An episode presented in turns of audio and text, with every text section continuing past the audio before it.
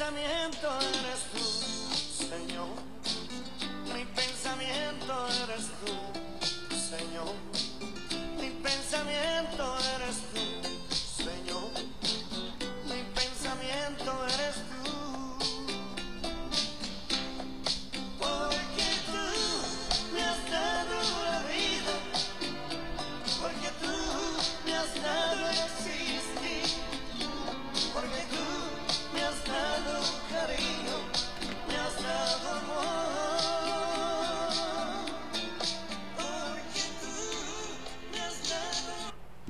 Mi pensamiento eres tú, Señor, porque tú me has dado la vida, me has dado cariño, me has dado amor, dice el hermano Marino en este canto. Bienvenida, bienvenido, amigo, amiga, eh, familia. Gracias por acompañarnos en este subpodcast, La Voz Apostólica, una voz de esperanza. Es un placer eh, estar aquí en un episodio más, en este espacio. Si usted tiene tiempo oyendo este podcast, ya nos conoce, ya sabe que vamos avanzando en la palabra del Señor, eh, andando en ella y, y, buscando en el Espíritu entrar en las profundidades de la reflexión de la palabra. Gracias, gracias por descargar este podcast, gracias por acompañarnos y si va pasando de casualidad y se topó por aquí eh, con este podcast, denos la oportunidad, quédese con nosotros 20, 30 minutos y Vamos a comentar la palabra y sea usted quien saque sus conclusiones. Este podcast tiene el propósito, pues, de colaborar con un granito de arena con todo aquel que lo descarga, con todo aquel, aquella que lo escucha, en motivarlo a leer la palabra, motivarlo a buscar una relación más profunda con el Espíritu Santo, motivarlo a buscar mm, una vida más apartada del mal, más apegada al anhelo de Cristo, a fin de que cuando Cristo venga estemos preparados. Eh, porque Él nos ha dado la vida, nos ha dado paz, nos ha dado amor, porque Él dijo, mi paso os dejo, mi paso os doy, no como el mundo la da, yo la doy. Así que bienvenida, bienvenido hermano, paz de Cristo, familia, gracias a Dios y por esta oportunidad. Y bueno, vamos avanzando en la palabra de Dios, eh, vamos recorriendo la Biblia a veces, bueno, eh, andamos entre eh, algunos pasajes del Nuevo Testamento, pasajes del Antiguo Testamento, eh, y caminando, porque la palabra al final es una, hermanos, y el propósito de Dios también es uno y Dios es uno. Bienvenida, bienvenido, acompáñenos un ratito, queremos orar, queremos deleitarnos también en esa búsqueda de seguir creciendo, de seguir eh, buscando el entendimiento y llegando al, al propósito de Dios. Podemos decir muchas cosas, hermanos, interpretar muchas cosas, pero no al final es la palabra. Al final es la palabra, el Señor nos llama a, a una vida en Él genuina, real, sincera, que andemos en Cristo, hermanos, conscientes de que andar con Cristo no es caminar entre la multitud. Andar con Cristo, hermanos, es oír su palabra, orar con Él, cenar con Él. Pero sobre todo dejar que su espíritu more en nosotros. Porque si el Espíritu del Señor mora en nosotros, mora en usted, mora en mí, pues no nos dejará estar ociosos en cuanto a la palabra. No nos dejará estar ociosos en cuanto a la vida cristiana. Hay mucho cristiano, hermano, que batalla para vivir su vida cristiana. Todos batallamos. Todos batallamos, no nada más para vivir la vida cristiana. En la vida, pues hay que batallar. ¿Por qué? Porque las circunstancias o las cosas pues no están acomodadas a lo que yo quiero o orientadas a los que yo quiero. Soy yo quien me tengo que acomodar al, ritmo de la vida para poder ir librando cada día. Pero ahí está Dios, ahí está su misericordia, en cada paso que damos, en cada esfuerzo que hacemos, ahí está Dios. Hermano, yo sé que es difícil a veces tratar de vivir una vida apartada del mal en todos los sentidos, porque bueno, hay trabajos a veces que se tienen eh, antes de entregarse a Cristo que no, pues que no van en el sentido de la, de la propuesta del Señor. Pero hermano, si el Señor lo llama, si el Señor nos llama, pues Él nos dará la salida, Él nos dará el entendimiento para tomar las mejores decisiones. Yo no le voy a decir, haga, deshaga. La palabra de Dios nos guía y el Espíritu Santo nos fortalece para entender eh, y para tomar las decisiones que nuestra vida como hijos de Dios, como hijas de Dios, va necesitando. bienvenida, bienvenido, gracias por acompañarnos. Mano Navarro, paz de Cristo. Amén, hermano. Así es, querida persona y amigo y hermano. Pues gracias a Dios por esta bendición, ¿verdad? Que nos permite un nuevo día y pues un nuevo capítulo, ¿verdad? Sabemos que, que cada día que Dios nos presta, pues lo hace con un propósito, ¿verdad? Y pues ya lo dice, el canto, ¿verdad? Porque pues Él debe estar en nosotros en todo, ¿verdad? En el pensamiento, en nuestro caminar. Porque si, si vamos caminando sin Cristo, pues mire, déjeme decirle que de todas maneras el Señor no nos deja. Pero para que no tenga usted problemas, para que no tenga usted consecuencias si alguna cosa le sale mal, acuérdese que el Señor es fiel, Él no lo va a dejar, aunque hagamos las cosas mal, ¿verdad? Imagínese, no nos deja. Ahora si las hacemos bien, pues el Señor nos va a bendecir y nos va a proteger. A veces el hombre se empeña en batallar. ¿Por qué? Porque quiere hacer las cosas a su manera, hermano. Yo, yo creo que los estándares de Dios no pueden ser violados. O si el Señor es sabio de corazón y, y sabe perfectamente bien lo que necesitamos. Porque Él nos hizo y no nosotros a nosotros mismos. Nosotros no podemos decir, no, pues aquí yo no necesito a Dios. No, pues en esto yo puedo solo. No, déjeme decirle que en todo necesitamos al Señor. En todo. ¿Por qué? Pues porque Él nos conoce, porque somos su creación. Mas sin embargo, a veces, a pesar de nuestra terquedad, de nuestra necedad, el Señor nos deja. Y si nos va mal y, caemos y, el Señor nos levanta. Y así dice el salmista, siete es que hay justos, Jehová lo levantará. Si nosotros sabemos claramente que Dios tiene un propósito para la humanidad, y todo el propósito que tiene el Señor es para conducirnos a una vida mejor mientras de que estamos en este cuerpo, estamos en este, en este mundo, ¿verdad? Porque vamos a tener que dejar todo esto. Este, si, si creemos que, que hay un mundo mejor y, y creemos que lo que nos está ofreciendo el Señor es real, ah, bueno, pues vamos a permitirle al Señor Jesucristo que nos dé chance, ¿verdad? Él, él, no le va a reprochar nada, Él no le va a reclamar, simplemente sinceremos con Él, que seamos sinceros. Sí, Señor, aquí estoy.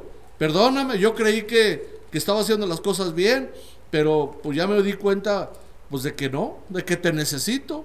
Y le aseguro que usted va a sacar muchas cosas, muchas conclusiones de que realmente necesitaba al Señor, hermano Rolando.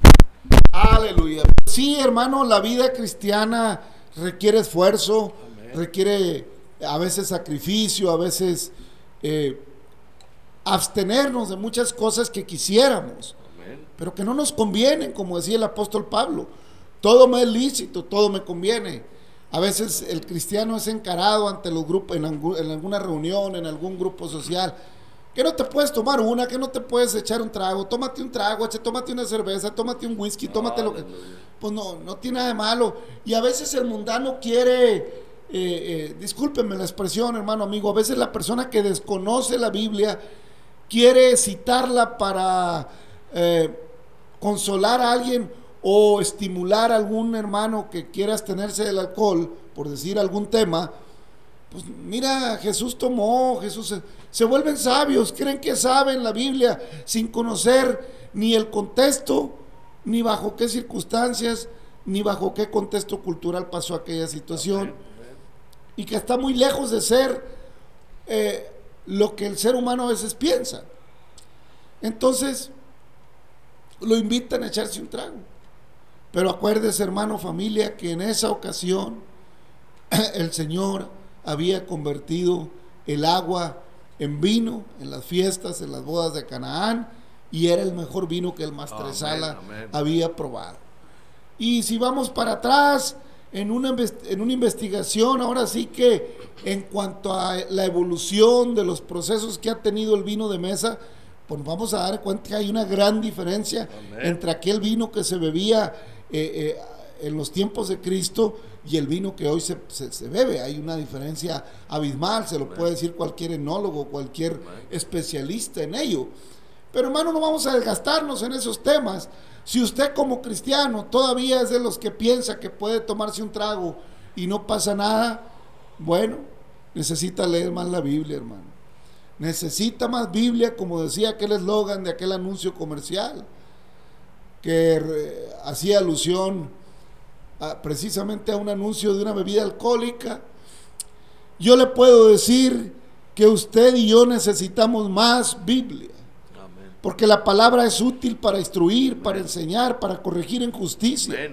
Hermanos, porque cuando conocemos la Biblia y cuando tenemos una relación más profunda con el Espíritu Santo, entendemos más el por qué tenemos que andar en una vida apartada de toda ociosidad equivocada, en una vida apartada de toda, eh, pues de todas esas cosas, hermanos, que, que no nos edifican, que no nos ayudan para caminar hacia la patria celestial, sino que nos, nos entorpecen el camino y nos complican.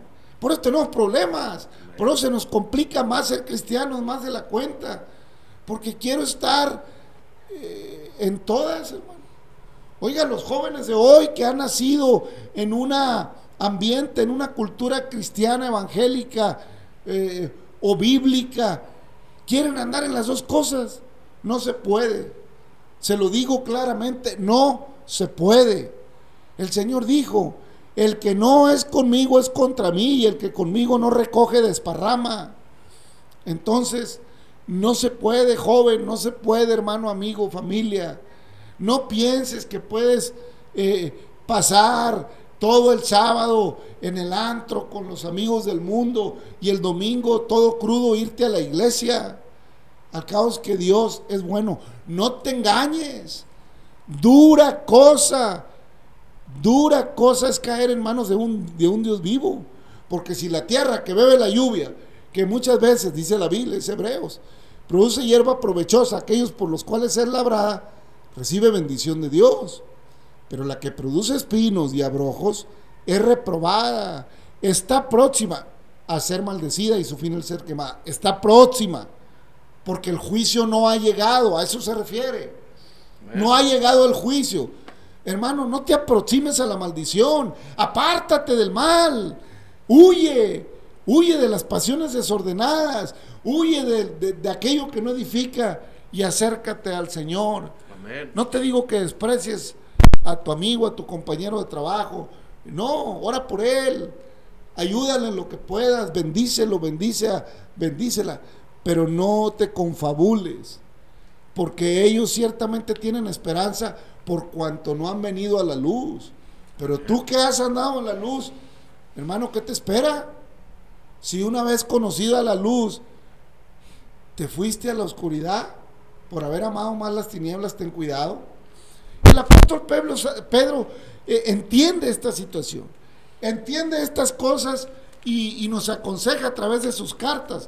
Y allá en la primera carta, en el capítulo 1, empieza diciendo, Pedro apóstol de Jesucristo, a los expatriados de la dispersión en el Ponto, Galacia, Capadocia, Asia y Bitinia, elegidos según la presencia de Dios Padre en santificación del Espíritu, para obedecer y ser rociados con la sangre de Jesucristo.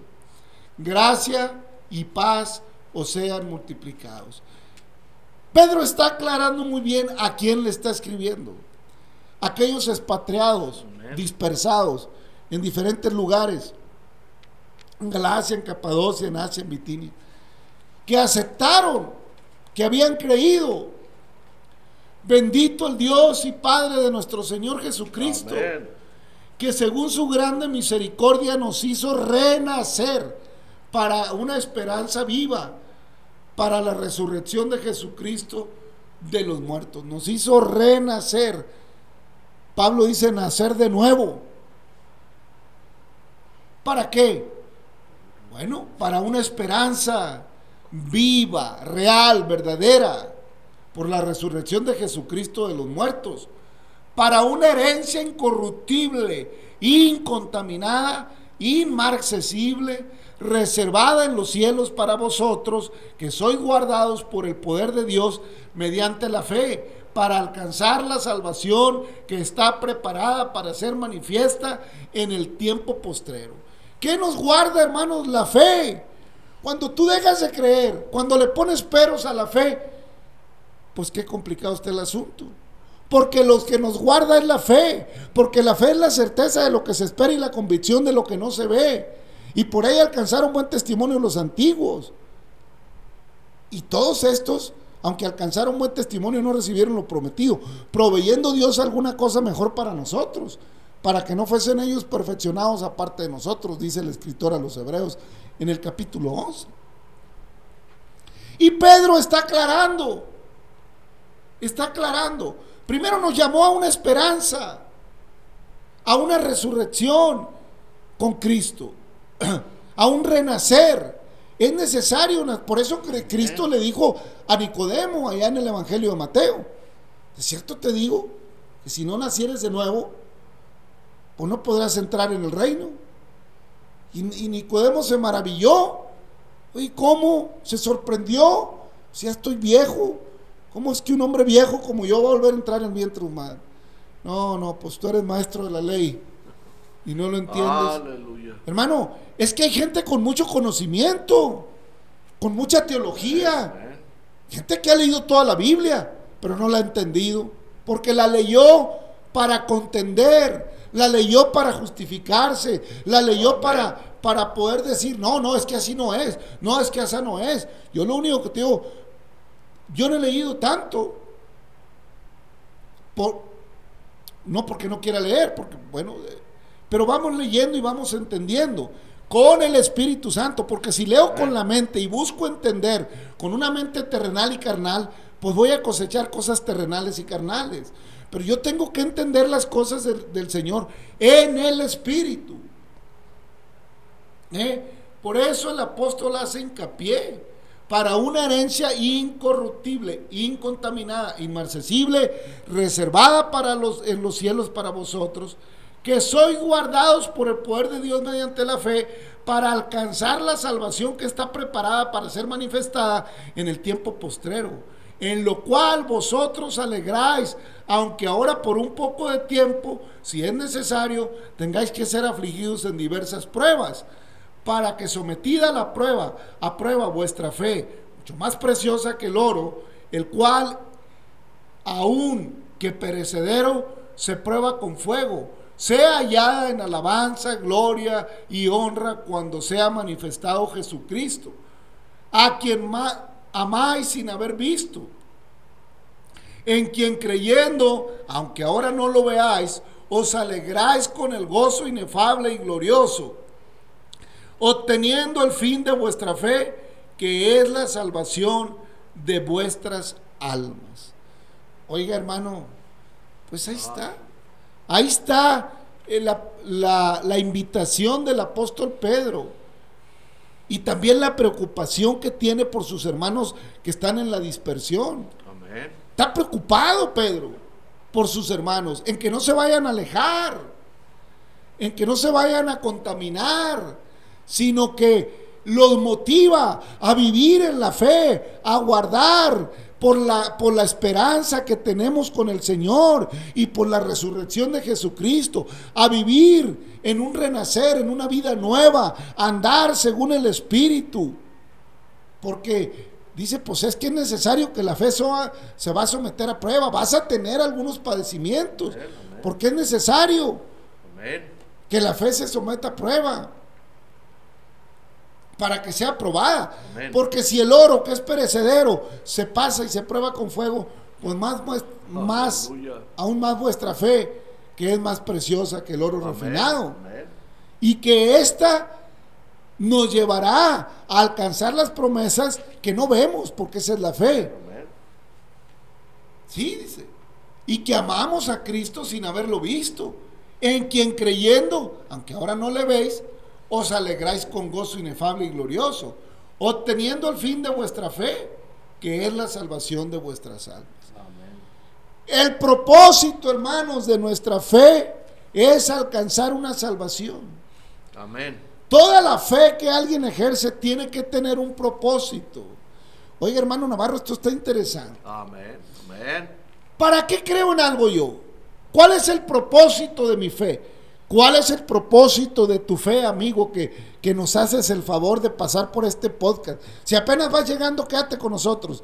Y hay muchos capítulos, eh, hemos venido eh, subiendo a la plataforma muchos capítulos, muchos episodios, muchas cápsulas o momentos, como le queramos llevar. Gracias por pasar por aquí. Gracias, Dios te bendiga, Dios. Dios permita que, que tú desarrolles una fe más preciosa que el oro. Amén. Más refinada, más hermosa. Amén. Para que al fin alcances la promesa preciosa Aleluya. de la salvación. ¿Cuál es el propósito de tu fe? ¿Cuál es el propósito de mi fe? Porque depende, depende para qué esté creyendo yo es el asunto de, de- de mi propósito, hermano. Amén. Hay Amén. gente que tiene fe, pero para vivir en esta tierra nomás. Quiere que Dios lo ayude, que su Dios, en la manera que Él cree, en la manera que ella cree, lo ayude a lograr sus metas terrenales, lo ayude a lograr sus metas familiares, lo ayude a que su familia le vaya bien. Y todo es terrenal, no tiene otra meta. Las metas son terrenales. Entonces cuando un cuando las deidades a las que le piden le falla, pues cambia a otra deidad y tiene una deidad para cada meta terrenal, porque hay deidades que dicen ellos que son deidades, que los, los hombres hacen muchos dioses. ¿Eh?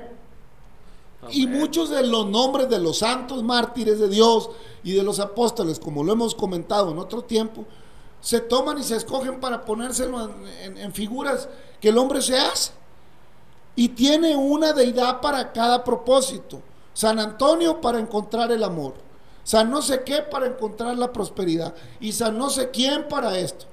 Así piensa el hombre que tiene una fe vana, el, individuo, la persona, que tiene una fe vana, una fe temporal, una fe limitada al tiempo y al espacio, una fe que no, que no concuerda con la descripción de la fe que da la Biblia, que no embona, que no encaja, que no hace eh, coincidencia con la fe a la que nos ha llamado el Señor, con la fe a la que nos ha llamado la palabra, una fe que no que, que no encaja, porque la fe de la Biblia es la certeza de lo que se espera y la convicción de lo que no se ve. Y Pedro lo, lo recalca y la llama que es más preciosa que el oro, porque amamos a nuestro Señor sin haberlo visto.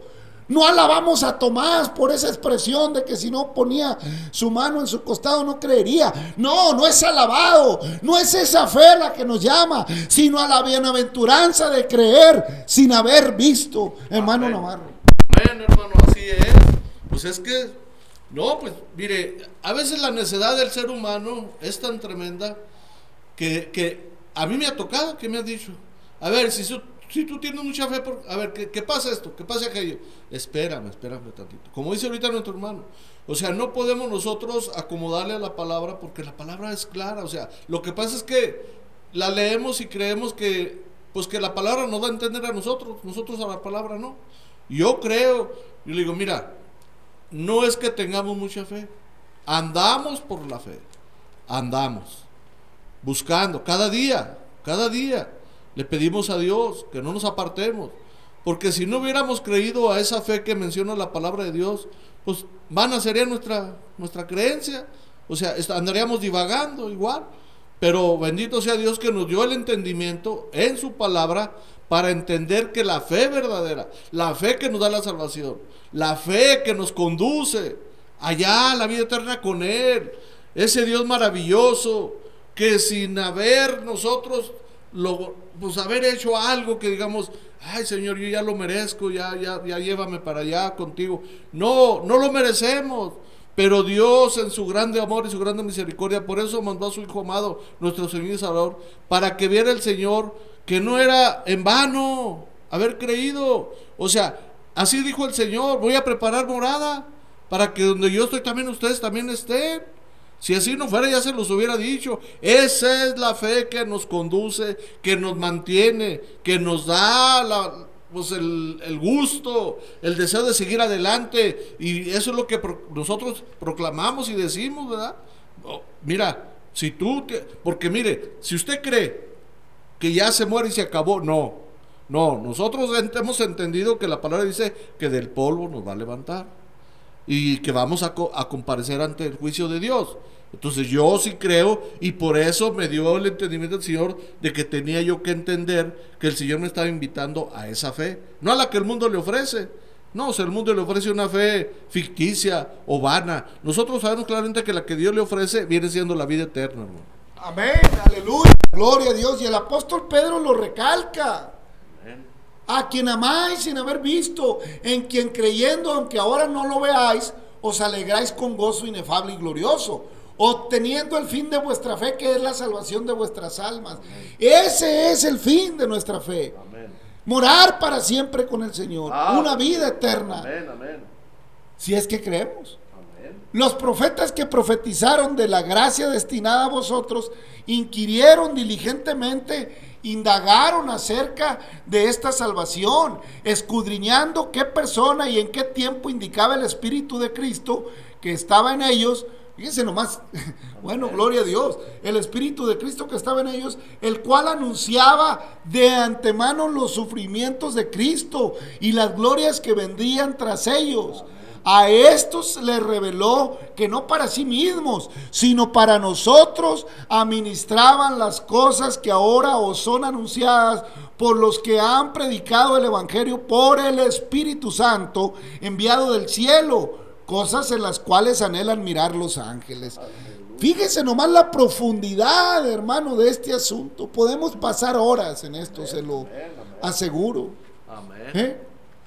Oiga, para los que dicen que la Biblia no, que lo de atrás no, que el primer testamento era de APA. No, allá fueron inspirados los profetas desde Amén, Isaías y, de- y más para atrás. Amén. Desde los tiempos de las promesas a José, a David, desde entonces y a Abraham, y desde el mismo Génesis apuntaban por el Espíritu de Cristo. Fíjense nomás, para aquellos que dicen que no sé cuántos dioses hay. ¿eh? ya desde entonces operaba el Espíritu de Cristo. ¿eh? Y aquí está un misterio, hermano. Aquí está un misterio. Cristo es el enviado. Amén. En él habitaba la deidad. Y Jesús es el Hijo. Amén. Jesucristo es el Mesías y el Hijo amado Amén, y el Cordero amén, de Dios aleluya. que quita el pecado del mundo, Amén. donde habita toda la plenitud de la deidad, toda la presencia del gran yo soy, del Espíritu de Dios, el Espíritu de los profetas o que moró en los profetas, el Espíritu que le reveló a los profetas cómo habría de venir el Cristo, cómo había de padecer, pero también cómo había de resucitar, para que ahora nosotros tengamos garantía que Dios lo dijo con mucha anticipación. Amén. ¿eh? A esto se le reveló que no para sí mismos, sino para nosotros administraban las cosas que ahora os son anunciadas por los que han predicado el Evangelio por el Espíritu Santo enviado del cielo. El Evangelio, el que predique el Evangelio, tiene que predicarlo por el Espíritu Santo enviado del cielo, Amén. porque si no, le va a batallar. Amén. Amén. En fin, hermanos, esos profetas y toda la palabra, ya desde Levítico donde venimos pasando, el Señor venía anunciando al pueblo de Israel todas las cosas. Por eso les daba leyes Amén. que los iban preparando para lo que había de venir. Capítulo 22 de Levítico sigue diciendo, habló Jehová a Moisés diciendo, di a Aarón y a sus hijos que se abstengan de las cosas santas que los hijos de Israel me han dedicado y no profanen ni mi santo nombre, que no profanen mi santo nombre, yo Jehová. Diles, todo varón de toda vuestra descendencia, de vuestras generaciones, que se acercare a las cosas sagradas que los hijos de Israel consagran a Jehová, teniendo inmundicia sobre sí, será cortado de mi presencia, yo Jehová. Cualquier varón de la descendencia de Aarón que fuere leproso o padeciere flujo, no comerá las cosas sagradas hasta que esté limpio. El que tocare cualquiera cosa de, cadá- de cadáveres, o el varón que hubiere tenido derramamiento de semen, o el varón que hubiere tocado cualquier reptil por el cual será inmundo, un hombre por el cual venga por el cual venga ser inmundo conforme a cualquier inmundicia suya, la persona que lo tocare será inmunda hasta la noche y no comerá de las cosas sagradas antes que haya lavado su cuerpo con agua. Cuando el sol se pusiere será limpio y después podrá comer las cosas sagradas porque su alimento es. Mortecino ni despedazado por fiera no comerá, manteniéndose, como, contaminándose con ello. Yo Jehová, guarden pues mi ordenanza para que no lleven pecado por ello, no sea que así mueran cuando lo profanen. Yo Jehová que lo santifico. Ningún extraño comerá cosa sagrada. El huésped del sacerdote y el jornalero no comerán cosa sagrada. Ahí me detengo, hermanos. Es el capítulo 22 de Levítico. Y bueno, sigue el Señor insistiendo En, que en que su presencia es hermanos, especial, Él es santo. Sigue hablándole a la familia sacerdotal, le sigue diciendo que no cualquiera, porque sea de la familia sacerdotal, puede comer las cosas sagradas, las cosas que, que sus hijos, que el pueblo ha llevado a sacrificio delante, porque son para el Señor preciosas, son hermosas. Por eso cuidado, hermanos, cuando alguien en el mundo maltrata a la hija, al hijo de Dios. Cuidado cuando alguien eh, intenta algo contra aquel o aquella que anda en una vida santa, en una vida apartada del mal para el Señor porque es cosa preciosa delante del Señor. Es algo hermoso, algo que para el Señor tiene un valor sublime, así como aquellos sacrificios que el pueblo presentaba. Hoy en día, aquellos que se han presentado en un sacrificio vivo y han ejecutado la fe y han confesado al Señor Jesucristo y se han dedicado a andar en una vida apartada del mal, eh, sometiendo su fe a prueba. Bueno, hermanos, es cosa estimada delante de la presencia el Señor. Es precioso. ¿Usted cree que el Señor va a permitir que, hagan alguna injusticia más allá de una, de una prueba, de una lucha? Ninguna manera. Tengamos cuidado pues más bien nosotros dónde vamos y nos metemos. Tengamos cuidado por dónde caminamos. Para que después pues no comprometamos la fe, hermanos. Hermano, familia, hay muchas ah. cosas que decir, hermano. Amén, hermano. Pues gracias a Dios por un, por un momento más que nos... Mire, se nos hace cortito el tiempo, pero pues el tiempo es del Señor, ¿verdad? Pero estamos agradecidos, esperando en el Señor de que este grano de arena pues sirva, o sea, en su vida, o sea, nosotros lo único intención es compartir las grandes maravillas que Dios ha No terminaríamos de decir nunca todo lo que el Señor ha hecho, pero pues bendito sea Dios que cada día que nos preste, que nos permita compartir estos momentos, hermano Rolando. Gracias a Dios, hermano, familia, amigo. Anhelamos que Dios abrace su vida, que Dios lo bendiga y le permita seguir entendiendo y purificando su fe, que su fe la vaya puliendo, la vaya... Eh, si usted tiene fe y ha andado por aquí, por allá, creyendo en una cosa y en otra, ya es tiempo que enfoque su fe hacia el propósito divino de la salvación y deje que el Espíritu del Señor more en usted para que le sean abiertos los ojos a todas esas promesas maravillosas y a todas esas bendiciones que Dios tiene para usted y su familia. Padre, te damos gracias, por este espacio, por este tiempo. Bendice a cada amigo, a cada amiga, a cada hermano, a cada hermano que descarga este podcast. Abrázalos y permítele, Señor, ir purificando, puliendo eh, su fe, Señor, de tal manera que puedan esa promesa preciosa de la vida eterna. Gracias, Padre, en el nombre de Jesucristo. Familia, amigo, Dios le bendiga. Hasta mañana.